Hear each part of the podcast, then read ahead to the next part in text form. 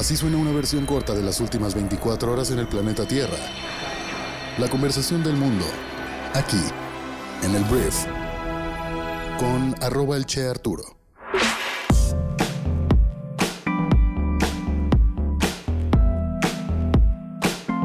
Muy buenos días, bienvenidas, bienvenidos a esto que es el Brief para este lunes 12 de septiembre. Yo soy Arturo Salazar, soy tu anfitrión y uno de los fundadores de Briefy y en este podcast te informarás con las noticias que debes conocer para ser una persona bien informada en unos cuantos minutos. Muchas gracias por estar aquí, comenzamos con esto que es el Brief. Empecemos hablando de México porque hablaremos de la Guardia Nacional, porque la incorporación de la Guardia Nacional a la Secretaría de la Defensa Nacional se hizo oficial luego de que la noche del viernes el presidente de México Andrés Manuel López Obrador publicara el decreto en el Diario Oficial de la Federación. Con la publicación de las reformas a distintas leyes, la Sedena tiene el control operativo y administrativo de la Guardia Nacional a partir del pasado sábado. Y bueno, en el documento se anuncia la homologación de grados entre la Guardia Nacional y el Ejército, en donde se respetará la antigüedad, derechos y beneficios adquiridos, detalla también que la Secretaría de Seguridad y Protección Ciudadana transferirá a la Sedena, dentro de un plazo de 60 días, los recursos presupuestarios y financieros que correspondan para cubrir erogaciones por concepto de servicios personales, gastos de operación de la Guardia Nacional y recursos materiales destinados a su operación. Entonces con esto se concreta, la Sedena toma el control de la Guardia Nacional, militarizando este organismo que en su origen era de carácter civil. Vamos a hablar con relación a esta votación de la Guardia Nacional por parte del Senado de Ricardo Monreal, porque mira, Ricardo Monreal votó eh, en abstención, por así decirlo, a la aprobación de esto que te acabo de contar. El hecho de que la Sedena tome el control de la Guardia. Esto no le gustó al presidente de México, que comunicó que la abstención de Monreal pues avalaba la falsedad, hipocresía y politiquería del conservadurismo de México. Ante estas palabras que Andrés Manuel dijo un poquito más, se veía molesto Andrés Manuel ante lo que hizo Ricardo Monreal. Monreal señaló a unos jóvenes que acudieron a la Cámara Alta que nunca regateen ni cambien sus principios por dádivas, amenazas u ofrecimientos de accesos. Dijo, defiendan en lo que creen, sean congruentes toda su vida, aunque vayan de por medio en ocasiones tropiezos y temporalmente ingratitudes o incluso incomprensiones. No les importe eso, sigan adelante, venzan obstáculos, resistencias. Y aventó más comentarios que la verdad parecían bastante pedradas al presidente de México, después sobre todo del contexto que te acabo de contar. Entonces, Ricardo Monreal, Andrés Manuel López Obrador, pues traen un pique a Ricardo Monreal le gustaría ser candidato por Morena en 2024 a la presidencia de México. Andrés Manuel al parecer no lo apoya. La oposición como que coquetea con él. Entonces hay muchos frentes abiertos, pero la noticia, los hechos son estos. Ricardo Monreal avienta estas palabras en un evento y que pues suenan mucho a una respuesta a la crítica del presidente Andrés Manuel López Obrador.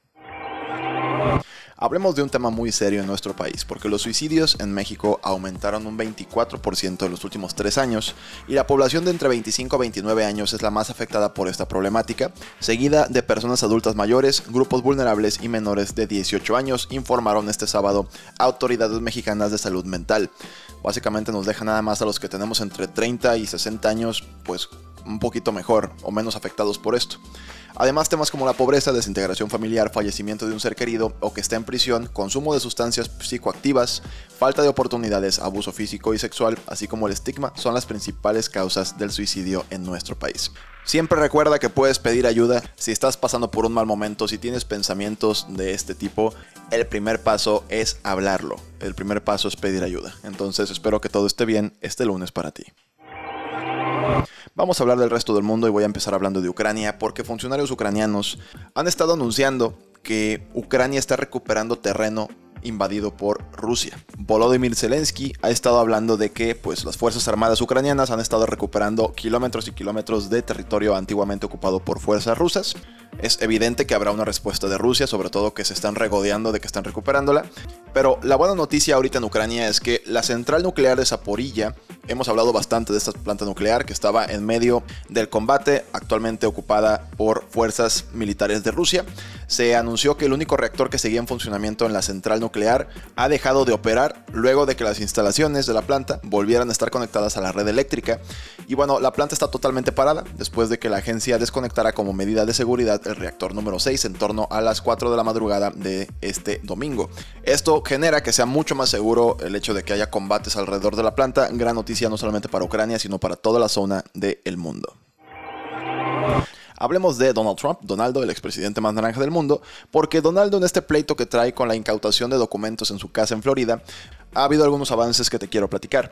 Los abogados del expresidente y el Departamento de Justicia presentaron cada uno un par de candidatos para servir como el maestro especial a quien se le confiará la revisión de los documentos incautados el mes pasado durante la redada en su casa. Tanto la defensa legal de Trump como el Departamento de Justicia nombraron a estas cuatro personas, pero no lograron ponerse de acuerdo sobre quién debería ser este maestro especial, el alcance adecuado de su trabajo o qué lado debería asumir el gasto adicional en una presentación conjunta este viernes. A Donaldo se le está intentando acusar de mal manejo de documentos altamente clasificados, lo cual es un delito en Estados Unidos, y ha habido diferentes trabas, diferentes alargues en esta investigación. Esta es una de ellas. Su defensa legal está intentando que un externo venga a decir qué documentos pueden ser investigados y cuáles no, cuáles son secretos para el Departamento de Justicia porque están en el beneficio de abogado cliente entre Trump y su equipo legal. Entonces, esto se está alargando, pero es un caso sumamente polémico, le está dando mucho impulso político, mucho impulso en redes sociales y también en la opinión pública a Donaldo. Hay gente que dice que esto es una injusticia. Obviamente Donaldo dice que es una injusticia, una cacería de brujas y la gente está cada vez más polarizada en Estados Unidos. Y esto si no le sale bien al Departamento de Justicia y queda nada más al aire, Donaldo lo utilizará claramente como discurso de campaña diciendo que Joe Biden pues lanzó una campaña en su contra para pues quitarle la posibilidad de volver a competir a la presidencia en 2024. Por lo pronto son puros intentos de demostrar que Donaldo es un delincuente, yo creo que lo es, pero no se puede comprobar todavía y a pesar de que las evidencias podrían ser claras, estoy seguro que muchísima gente votaría por él por el hecho de que no creen que la justicia el día de hoy pues esté diciendo la verdad. Hablemos de la transición en la corona en el Reino Unido, porque mira, el rey Carlos III, que es el nombre oficial que tendrá ahora el antiguo príncipe de Gales, que por cierto el nuevo príncipe de Gales es el príncipe William y su esposa Catherine, pero bueno, el rey Carlos III su nombre oficial, pronunció el viernes pues su primer discurso desde que se convirtió oficialmente en el nuevo monarca del Reino Unido. En un discurso pregrabado y televisado, Carlos expresó su profundo dolor por la muerte de su madre, la reina Isabel II, y la recordó como una inspiración con quien su familia tiene la deuda más sincera. El rey reflexionó que la vida de su madre estuvo definida por su profundo compromiso personal con el pueblo, recordándola también por su calidez, humor y una capacidad infalible para ver siempre lo mejor de las personas. Continuó, atención aquí, prometiendo solemnemente durante el tiempo restante que Dios le conceda defender los principios constitucionales en el corazón de su nación. O sea, prometió servicio de por vida. Carlos no va a eh, abdicar y se lo va a dar a William. Él dijo, seré rey hasta que Dios me saque de este mundo. Y tiene retos gigantes Charles porque, bueno, la reina era una figura eterna. Y en esta transición, pues no es la misma monarquía que era cuando la reina asumió el poder. Tiene menos territorios controlados, tiene mucha menos credibilidad. La reina mantenía mucha aprobación en el Reino Unido, pero Carlos ha demostrado ser un personaje mucho menos amable en el sentido de ser amado, no tanto de que sea una persona grosera. Entonces, vamos a ver cómo le va al rey Carlos III. Por lo pronto promete servicio de por vida en su primer discurso a la nación. Hablemos de Nueva York porque la gobernadora de Nueva York, Katie Hochul, declaró el estado de emergencia en respuesta a las crecientes preocupaciones por la polio, el virus de la polio.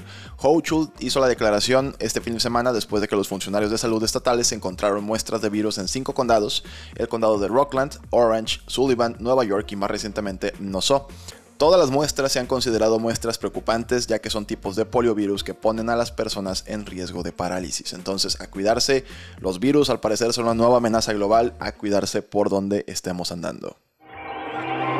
Hablemos de Corea del Norte, que tenemos tiempo sin hablar de los coreanos, norcoreanos más bien, porque los medios estatales de Corea del Norte informaron el viernes que el líder supremo Kim Jong-un había declarado una nueva política de armas nucleares más agresiva.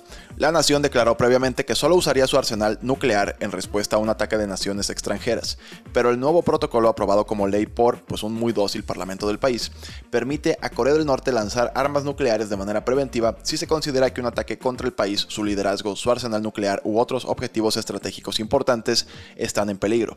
La legislación también prevé el lanzamiento de armas nucleares automática e inmediatamente si Kim muere o queda incapacitado en un ataque. Entonces, la nueva política nuclear de Corea del Norte. Un poco preocupante, la verdad. Hablemos de Disney porque Disney presentó este fin de semana las nuevas películas que ya trae pues próximamente y hay muchas sorpresas que me encantaron. De entrada viene la de Inside Out 2, esta película de Pixar sobre el interior y tus emociones que tal vez viste. Viene la segunda parte. Viene una película no solicitada de Mufasa, el papá de Simba del Rey León, en lo que suena una precuela, ¿no? Que pues es la vida antes de que Mufasa muriera, spoiler alert, este, a manos de su hermano Scar. Si no has visto El Rey León, pues ya, la neta, no tengo muchas formas de ayudarte. Pero uno de los anuncios más importantes era que pues salió el primer trailer de Hale Bailey como Ariel en el live action de La Sirenita. Se esperaba mucho cómo iba a ser este trailer.